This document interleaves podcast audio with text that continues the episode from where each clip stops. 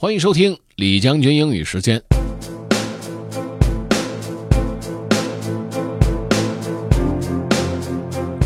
今天和大家分享的这个文章的内容呢，是关于马拉松的。呃，现在马拉松确实是越来越火了，在中国的很多城市都有全马还有半马的比赛，每年都有好多场，参加的人是非常非常多。这篇文章呢是关于一个著名的运动品牌，希望能够帮助参赛的选手取得更好的马拉松的成绩。OK，let's get started. Have fun. Inside Nike's Quest for the Impossible, a two-hour marathon by Ed Caesar. The world record for a marathon set by Dennis Kimetto of Kenya in Berlin in September 2014 stands at 2 hours, 2 minutes, and 57 seconds. If that number means nothing to you, understand this. Running 26.2 miles in 2 hours, 2 minutes, and 57 seconds is absurdly fast.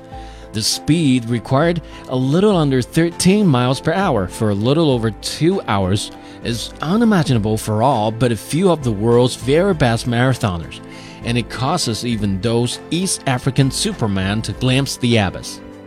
I remember watching Kimetto's mouth pursed with agony as he approached the Brandenburg Gates on the cool sunny day he broke the record and thinking he might split in two from the effort. He won, of course, beating by 26 seconds the record Wilson Kipsang had set the previous year.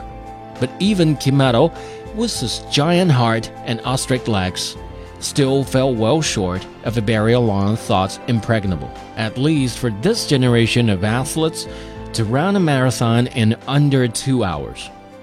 Today, after two years of preparation and research, Nike is announcing a project called Breaking 2 that has a single goal to break the two hour mark in a special marathon planned for the spring of 2017. If the attempt is successful, it will be the most significant moment for running since Roger Bannister's first sub 4 minute miles in 1954. Nike calls the project its mission to Mars, and its team of designers, scientists, coaches and statisticians believes that on a specially designated course in an as yet undetermined location, it can propel at least one world class athlete and possibly three to shave 3% from Kimetto's world record. 关于耐克的这个两小时马拉松的计划，其实是挺有意思的一个事情。一九九一年的时候，美国梅约诊所一个名叫迈克尔·乔伊纳的医生宣布，人类完成一次全程马拉松最短的时限是一小时五十七分五十八秒。也就是说，不可能，只要是人啊，就不可能再比这个时间短了。这也是人类跑完四十二点二千米，就是二十六点二英里的一个生理极限。那么耐克觉得不行，我们一定得把这个目标给突破。然后，耐克、阿迪都在做这个事情，希望能够突破两小时的极限，能够比这个一小时五十七分的时间更短。当然，且不管这个记录有没有被打破，这个目标最终有没有达成，对于我们人类来说，永远向着更高、更快、更强的目标去奔着，这是一件极好的事情。